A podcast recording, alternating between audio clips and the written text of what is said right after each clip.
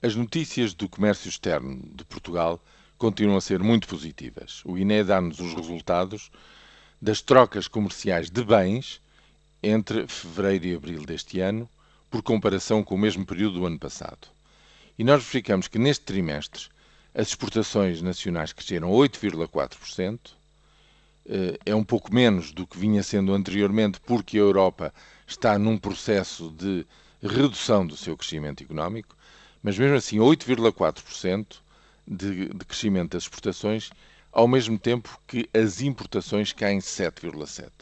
Isto, conjugando estes dois fatores, só pode dar o seguinte: a taxa de cobertura é maior, dá um salto para cima enorme, está já acima dos 82%, e uh, o déficit reduz-se quase em metade, reduz-se 2 mil milhões neste trimestre.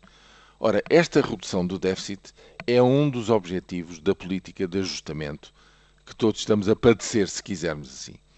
É o contributo, digamos assim, que a redução das importações dá através de uma procura interna hum, a cair e, portanto, não puxa, não procura comprar tanto como se comprava anteriormente. Mas esta é uma história a duas velocidades. Enquanto as exportações para a Europa crescem apenas 3,5%, porque, como dizia, a Europa também está num processo de abrandamento económico.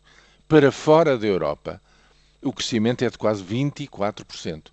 24% de, de crescimento das exportações quer dizer que a parte, a fatia de, do comércio externo que se dirige para fora da Europa está a ganhar mês a mês mais peso, mais dimensão.